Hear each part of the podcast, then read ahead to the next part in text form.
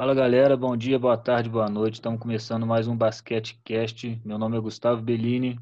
Fala galera, aqui é o Edson Oliveira. Hoje nós estamos aqui com o Luiz Henrique, campeão brasileiro sub-18 de 3x3, campeão carioca sub-18 de 3x3 também. Atualmente ele está jogando na Escobase Grajaú Tênis Clube. Bem-vindo, Luiz. Prazer ter você Muito obrigado. aqui. Obrigado pela oportunidade. Espero corresponder às expectativas de todos. Sei, com certeza. Luiz, conta pra gente aí, como é que você entrou no basquete, cara? Desde pequeno? Você sempre teve essa, essa paixão? Como é que foi isso? Ou então, é... eu sempre soube que meu pai tinha trabalhado com basquete, tinha jogado e tal. Mas eu era criança, eu não tinha muita ciência. Eu ia no jogo, mas não sabia ver, ver como é que pode, cabeça de criança. Né? Eu lembro que meu pai saía para dar treino na escolinha dele, saía para disputar alguns jogos dele. E eu participava, mas não tinha nenhuma noção do que se passava. O... Eu, eu ingressei no basquete mesmo, foi a partir dos meus sete anos, eu não podia ir para a rua.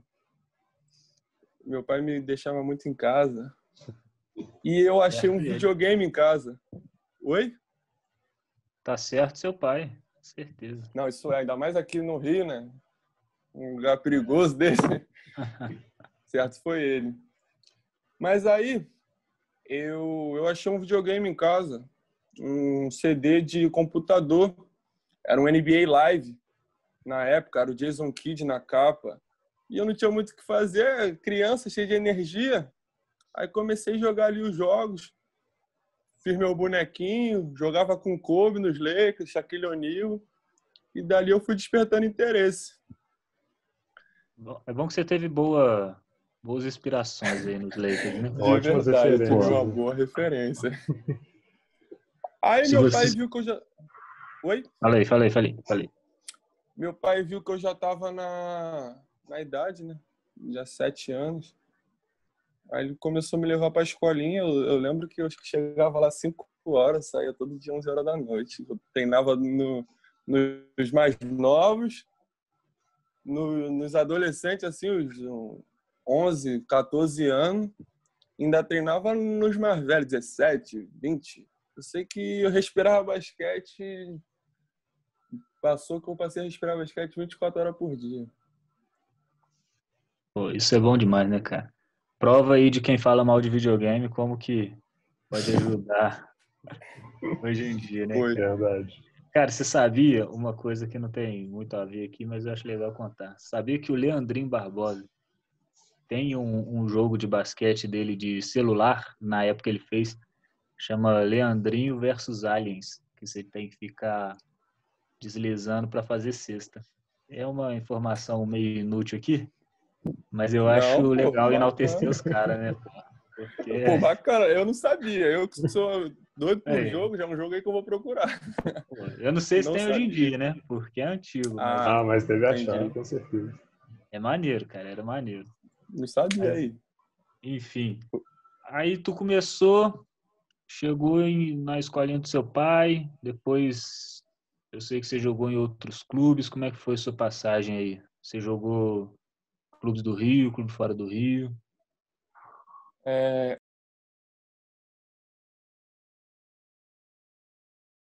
Clube. E eles queriam me aproveitar, mas só tinha um problema. O Flamengo é uns 64 quilômetros da minha casa. Só isso que era o problema. Meu pai trabalhava e não era inviável de eu treinar. Eu tinha 10 anos. E o que, que a gente fez? Meu pai conversou com e ele falou que comigo na minha escolinha, como ele sempre treinou. E nos jogos, se você achar que ele tá bem, quiser aproveitar ele, a gente pode ir levando assim. E fui levando assim até os meus 13 anos, que aí foi começando a ficar mais competitivo. Aí eu comecei a ir três vezes na semana para Gávea, que meu time levava. E assim a gente foi levando no início. Aí no Rio tem esse problema, né? Tudo é muito longe. Se você não mora uhum. num num local estratégico assim, tudo é muito longe. Pô, era muito gasto, cara. Muito gasto, muito gasto. Eu acho que para ir para ir pro treino era só de gasolina, eu acho que era 100 reais todo dia que fosse. Pô, muito gasto, muito longe. Eu tinha que estudar, dependendo do horário do treino. Se eu não me engano, era sete horas da noite. Eu ia chegar em casa todo dia, meia-noite, por aí. E isso com 10 anos. É. Como criança e a importância anos. de ter escolinhas e projetos sociais em todos os bairros presentes tá nisso aí, né, cara? Não deixar nenhum talento morrer na sua no seu início, seja na idade que for, né? Enfim. Fato. Chegou 2018, 2019 e aí você tem uma passagem muito bacana aí pela seleção, cara. Parabéns. Como é que foi isso aí? Você Obrigado. já tá esperando? Obrigado. Olha, se eu falar que eu estava esperando, eu estou mentindo. Eu tinha, nesse ano de 2018, eu tive a passagem por São Paulo, fiquei seis meses lá jogando. É... Motivos que aconteceram, eu acabei voltando para o Flamengo. E eu não estava esperando de jeito nenhum, porque eu estava meio perdido de cabeça, assim e tal, de cair ali numa má fase. E surgiu um campeonato brasileiro para jogar, sub-18, eu tinha 16 anos na época. E eu, eu, sempre quero ganhar, obviamente. E a gente tinha, tinha ido com a equipe com dois meninos 16 e dois sub-15 jogar uma competição sub-18. Não tinha muita expectativa não, mas a vontade de vencer era grande. E a gente jogou, é, de verdade, pelo que eu, que, eu, que eu acredito do basquete, a gente não fez uma, uma campanha, não. A gente era mais, mais novo, não tinha tanta experiência na modalidade. E beleza, fui lá, joguei, mostrei meu basquete. Aí depois de uns meses veio a, veio a convocação. Não esperava de jeito nenhum, nunca. Pô, bacana demais, cara. E aí o, o orgulho bate, né? em você, seu pai, que é seu treinador também. E como é que foi a experiência lá quando você chegou na seleção? De fato, de fato, foi, foi, uma, foi uma euforia. Eu lembro que eu estava indo para casa da minha avó e do nada chega a mensagem do, do gerente lá da CBB. Muito bom. Lá na, na competição que a gente jogou, a gente jogou um quadrangular com equipes adultas da Argentina, do Brasil e dos Estados Unidos. Foram feito, foi, foi feito um time sub-18 para pegar bagagem e tal. E eu tava meio inibido, né? Pô, mais novo, eu era o mais novo do time, pô. O time era 18, eu tinha 16, ia fazer 17 ainda. Foi no início do ano. Mas eu fui para fui pra cima. Sabia que era mais novo, mas se eu tava ali eu tinha capacidade, tinha tinha experiência não é a palavra, mas tinha tinha o que apresentar. Se, se me escolher ali diante de um campeonato brasileiro, eu tinha algo para agregar. Claro. E fui para cima. E o resultado dos jogos lá foi o que você esperava? Ou você acha que ficou devendo, porque você pegou o cara, não foi sub-18 com sub-18, né? De repente você estava enfrentando a equipe da Argentina adulta.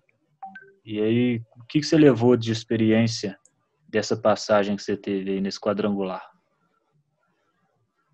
É, de verdade, não, não foi o que eu esperava, porque, como eu falei, eu sempre quero ganhar, não ganhou. Paciência, a gente sabia que que ia ser mais difícil por conta dos caras serem adultos. Muitos deles já jogaram o World Tour, o time mesmo dos Estados Unidos representado era o time de Princeton, já jogou diversas é, edições de World Tour. E o que eu trouxe para mim foi a experiência ali. Eu mal tinha ingressado na modalidade. Eu lembro até um fato engraçado que eu comento eu botei um americano bem menor que eu no poste baixo. E eu pensei que, poxa, ele é menor que eu, vou levar vantagem. E eu dei o primeiro drible, empurrando ele, eu voltei dois para trás. Aí eu não satisfeito, fui tentar de novo, voltei mais três para frente. Eu falei, ah, não é bem assim não, não é jogo de moleque não, vamos passar mais a bola, vamos fazer mais a tática. É complicado jogar com adulto. Sentiu, né? Mas é complicado, mas foi bom, né, cara? Pô, você chega, você tira muita coisa, como você falou, né? Além do que você entende mais o jogo, jogando com tanta gente fera assim, igual você jogou, pô, o seu QI esportivo vai sim. sobe muito, né, numa experiência sim. dessa, cara. Sim, sim. Eu lembro que do meu time, eu fui o segundo cestinha na, na edição do evento. O primeiro fez é, 13 em dois jogos, eu fiz 10 em dois jogos. E, poxa, eu, eu parei para rever o vídeo dos jogos depois. Eu falei, caraca, demos mole aqui bobo, de moleque, coisa de moleque, coisa que hoje eu não faria. Eu poderia ter rendido bem melhor, mas é aquele negócio, não foi em vão, né? A experiência vem comigo e é isso, procurando é, agarrar as oportunidades que são dadas. É isso aí, cara. Você nunca perde, né? Você sempre aprende, é isso que você tem que levar. Uhum. Fazendo isso, é... a história fica fácil. E aí passou 2018, vocês entram no Campeonato Brasileiro Sub-18 em 2019 hum, e sai com o título. Pô, deu uma cortada aqui, deu uma cortada, deu uma cortada. Não, beleza. Deu uma cortada aqui, passou sub-18 eu não vi mais. Tá. E aí, vou voltar a pergunta aqui. Uhum. E aí passou 2018, vocês entram novamente no campeonato brasileiro 3x3 sub-18 em 2019 e leva o título. Como é que foi essa experiência aí para vocês? Cara, de verdade, eu já já tinha jogado dos meus 10 até os meus 16 no Flamengo, tive uma passagem por São Paulo e nunca tive a passagem pela seleção e nunca tive é, a sensação de família naquele time ali, cara. Aquele time ali se, se doou de uma tal forma que dá prazer para qualquer técnico. A gente fechou na briga, fechou no objetivo, é, fechou no propósito e a gente trabalhou, a gente treinou bastante, treinou bastante. A gente tinha a nossa equipe 23, tinha alguns, alguns adultos, a gente fazia amistosos entre a gente mesmo. A gente muitas das vezes abdicava do final de semana para treinar. É, eu, eu, por ser. Não por ser melhor, não, acho que ninguém ali é melhor. Eu falo que o craque daquele time ali era o time, como um grande relógio. Todos sabem do seu papel e as engrenagens têm que estar totalmente alinhadas para o funcionamento do todo, que era o, que era o time, a Escobase em si.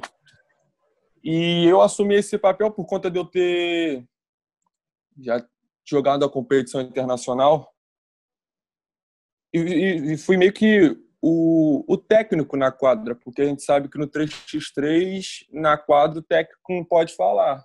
Ele passa as orientações fora, mas na quadra ele não pode falar. E eu assumi esse papel. Os garotos fecharam na proposta. Eles sabiam que não era nada para eu querer me enaltecer e tal, era justamente o resultado bom para todo mundo. E no final deu no que deu. Campeão da etapa, pode no, na etapa do 23, campeão brasileiro. Eu acho que seu objetivo é fazer o time pegar a bagagem, né? Para você, sendo o mais novo do time, acho que foi muito importante, né? Você com 16, você falou, né? Próximo, foi. próximo de fazer 17. Você tem que pensar que a experiência que você teve ali, você teve, sei lá, dois anos de experiência a mais ali, né? Porque as outras pessoas que estavam mais perto de você tinham esses dois anos a mais de experiência. Né? Sim, sim, sim. Então, com, certeza, pude... com certeza foi muito vantajoso para você. Sim, de fato. O Belino falou, não se, nada, nunca se perde, sempre se aprende. Né? Sim. E essa construção de time também eu acho que é importante, né? Igual você falou, que eu achei muito legal, que o maior craque do time é o time, né? Acho que isso é importante ter essa relação boa entre, entre as pessoas, né? Porque muito provavelmente, quando você voltar à seleção, bem provável que você encontre outras pessoas que estavam ali com você, né? Então, ter essa relação já iniciada ou então algo já formado faz a diferença com certeza dentro de quadro. Sim, é um ambiente de muita vaidade. Se a gente for, se todo mundo quiser ser a estrela, vai cada um puxar para um lado, aí não dá certo. Eu acho que todo mundo tem que saber o seu papel ali e o melhor para o grupo deve ser o principal, deve ser o ápice do, do objetivo, é o melhor para o grupo. Porque vai ter que ter alguém que vai ter que fazer o trabalho sujo, vai ter que ter alguém que vai ter que marcar mais, vai ter que ter alguém que vai ter que puxar os pontos. E isso não é querer ser melhor que ninguém. Eu acho que eu sempre falava para eles: se eu tiver, se eu tiver mal, vou sair, você vai entrar lá e vai, vai tomar, vai e vai conseguir fugiu a palavra, vai conseguir fazer um bom trabalho, vai representar bem a gente. Sim. Porque a gente, eu falava para eles, não, não, fica só é, passando a bola no treino. No treino é para treinar, é para errar. Tenta aqui reproduzir no jogo, porque na hora do jogo vai que precisa. Exatamente. Isso aí, isso aí. Você falou aí, Luiz, essa questão do, do estrelismo, de administrar uma equipe dentro de quadra. Você, apesar da pouca idade, você já é um cara com muita experiência dentro de quadra, tanto no 5 contra 5 quanto no 3x3.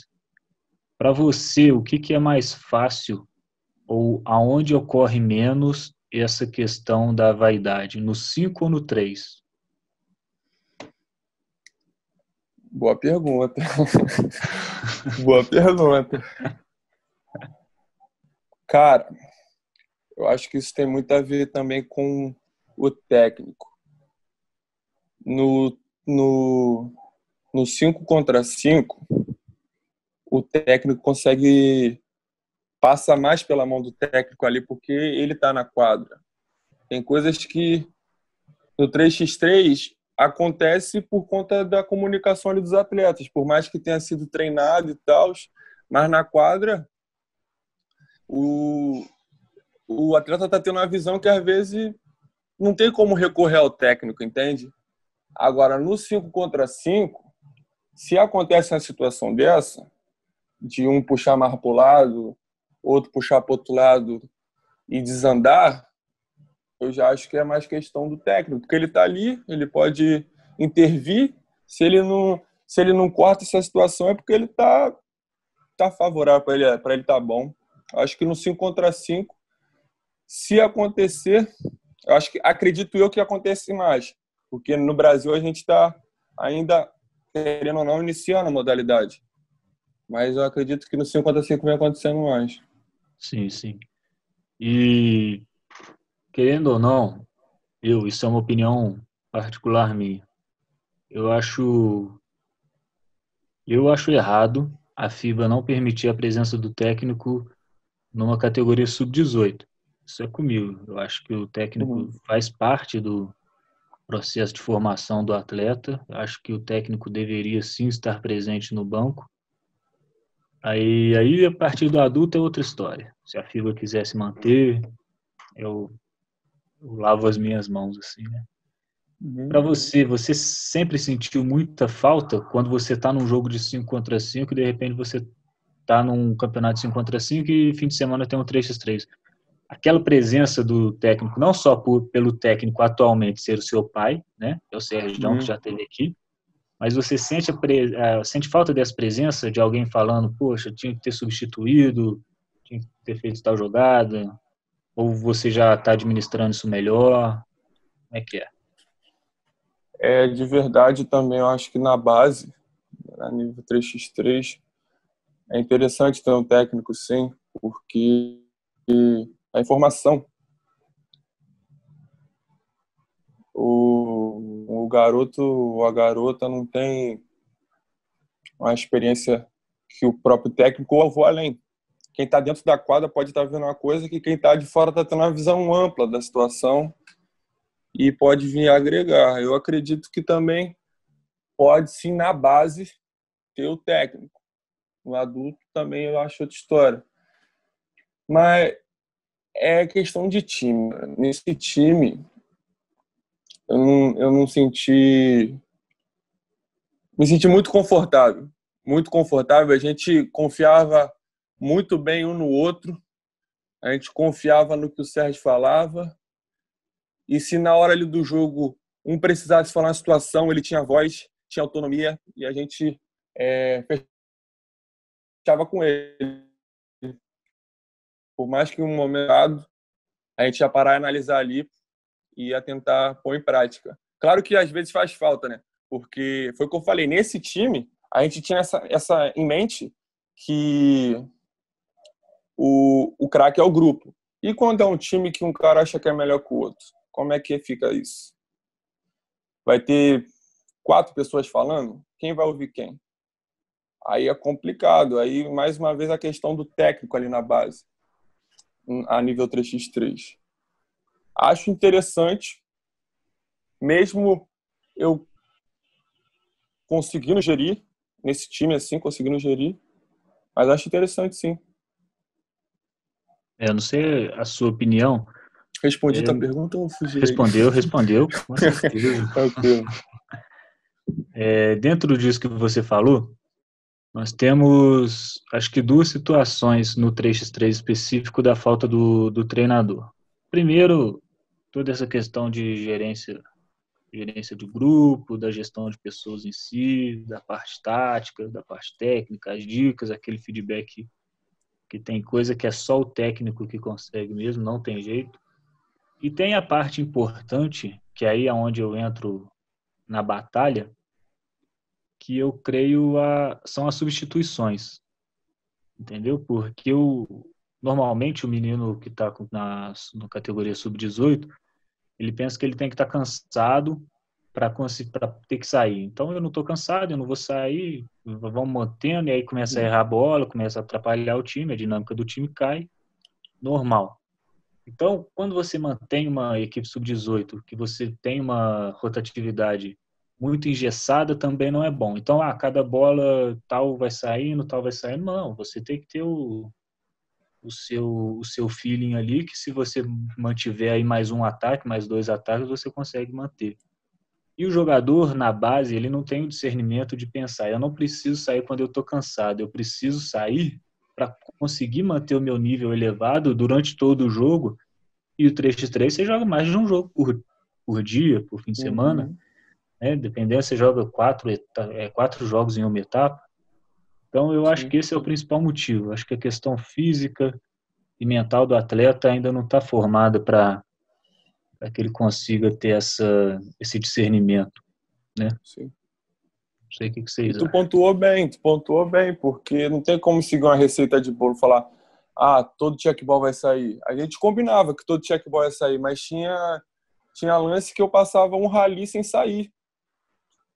E tem a mão do técnico nisso também. A gente tinha, tinha pré-definido que todo checkball ia sair. Mas a gente também sabia que a gente não ia botar o grupo em risco, não ia ficar um cara correndo só cinco minutos. Não. Por mais que ele tivesse bem, a gente sabia que no final do jogo a gente poderia precisar. E sem vaidade nenhuma, eu falava eu saio, o outro companheiro falava eu saio, eu saio, eu saio. E assim ia. Eu lembro uma vez eu jogando um amistoso contra a seleção feminina.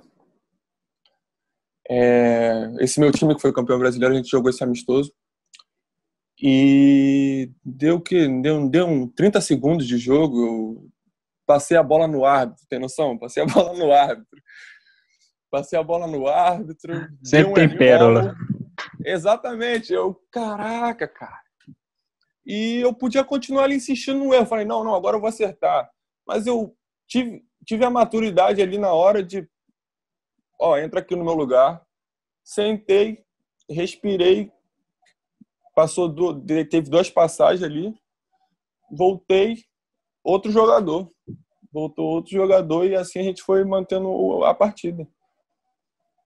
É, isso é o que eu falei também, né? Você, apesar da idade, já tem uma, uma experiência.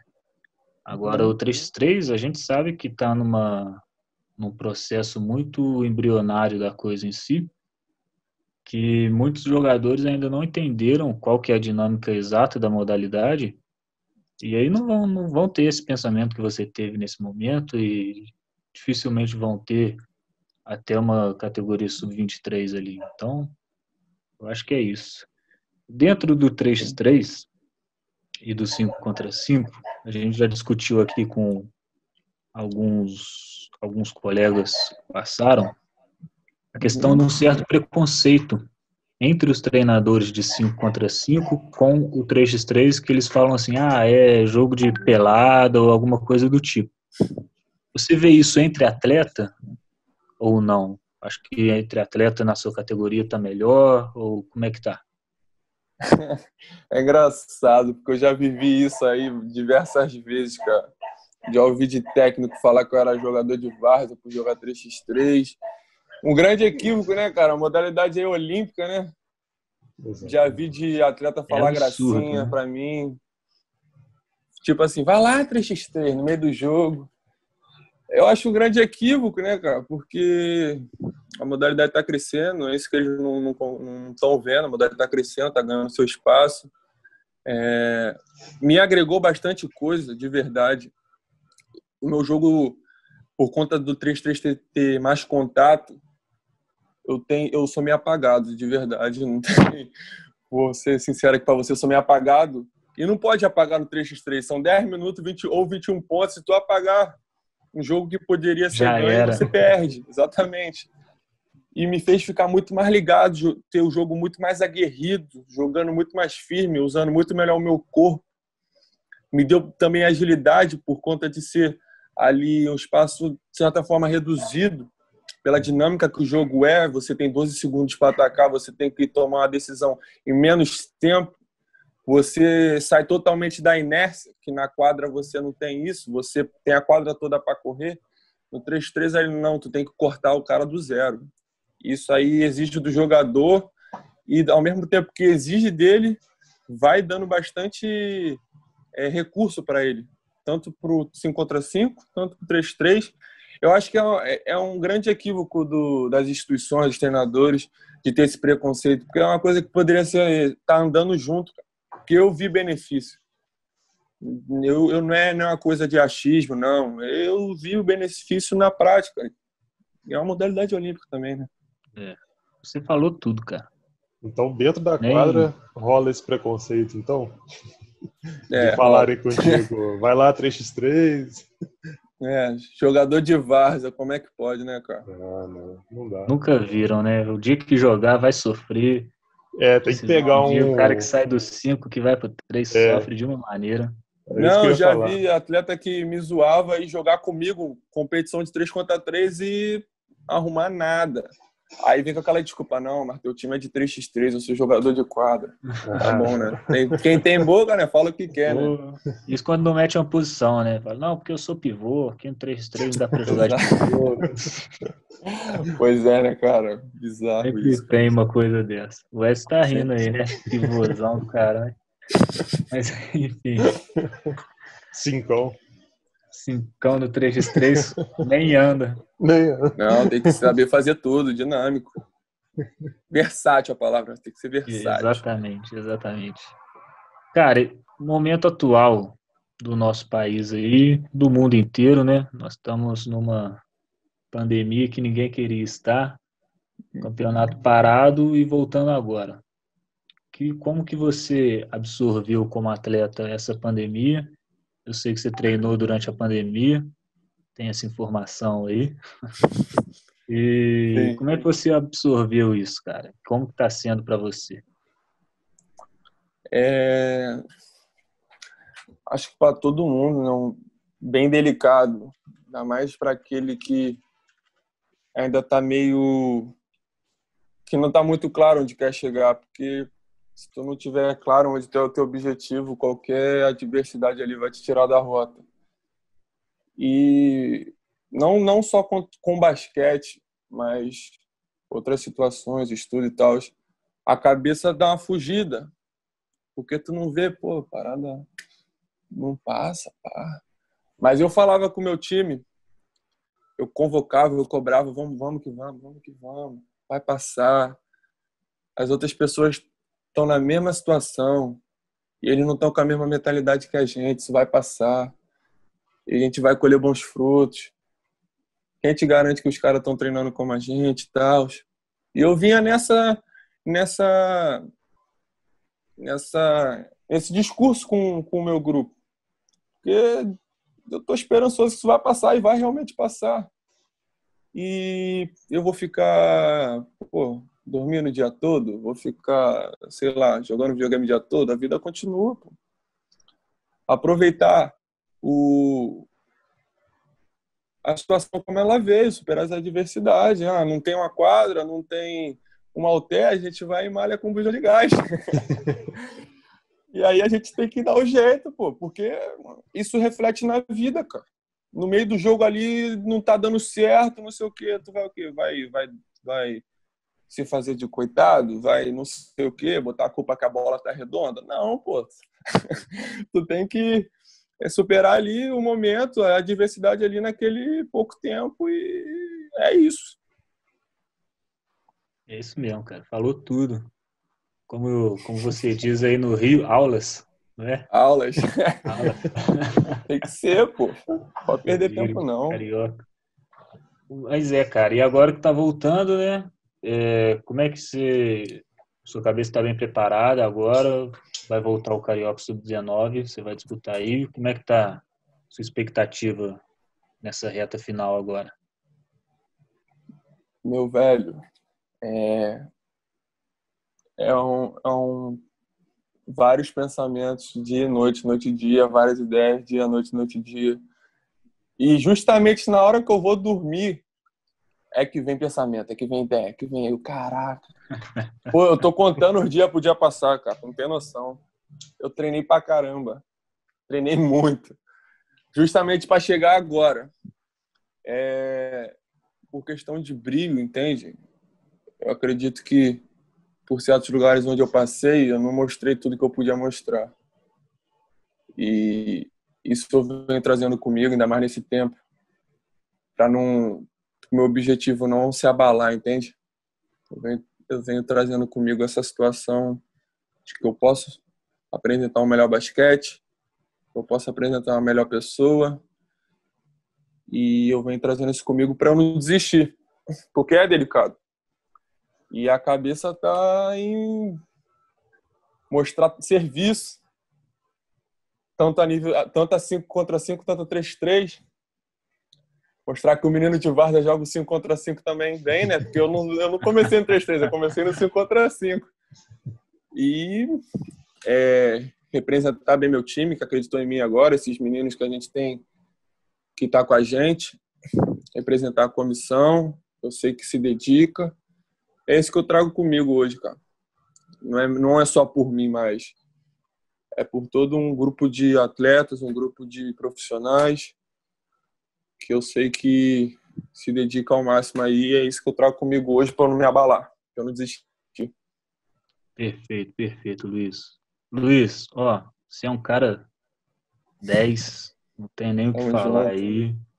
É só te agradecer pela participação com a gente aqui. Muito obrigado mesmo, tamo junto aí. Sempre se precisar aí, sempre que você quiser, convidadíssimo para voltar. Boa sorte na sua, na sua trajetória aí. E pedir para a galera seguir a gente no Instagram. Nós estamos também no Spotify, nosso canal no YouTube, Basquetecast. Estamos no Google Podcast também.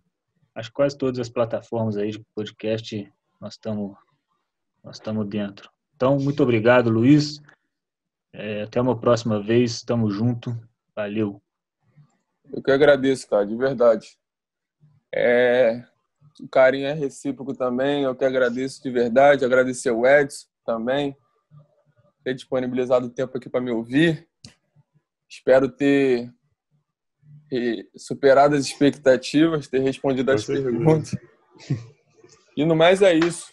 Vamos fazer com que o basquete cresça, o basquete cresça e a gente possa ter mais qualidade. Valeu, valeu Luiz, muito obrigado. Valeu galera, muito obrigado por, por ouvir mais um episódio. Valeu Luiz, brigadão. Tamo junto.